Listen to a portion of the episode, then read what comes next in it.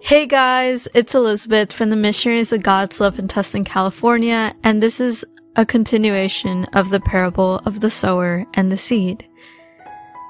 So Jesus further explains that there were other seeds that fell in good soil, and the harvest was good and very fruitful.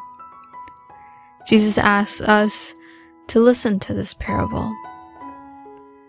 And there are people who, for many years, they do not receive God.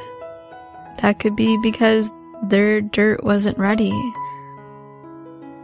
But one day, they did what they needed to do, or they faced difficult moments, and it transformed their soil into fruitful soil. This does not mean that God did not call them before. It just means that they were stuck in the worldly life and they were just not ready.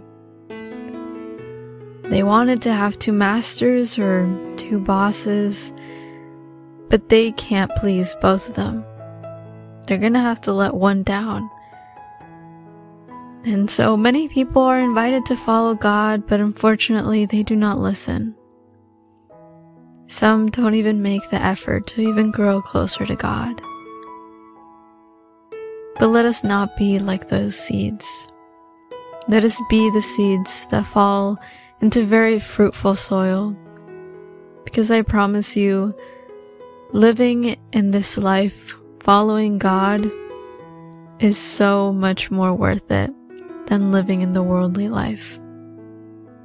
In the worldly life, we easily get caught up in things and we just have temporary happiness. But if you come and follow God and you become that fruitful seed, you have so many wonderful joys, presents, happiness, and challenges, but good challenges that are waiting for you. So let us be that seed so now I ask you to reflect and see if you are being that seed. Ask yourself, do I want to please God? Do I want to accept God in my life? Do I want to give myself fully to God? Am I starting to build the kingdom of God on earth?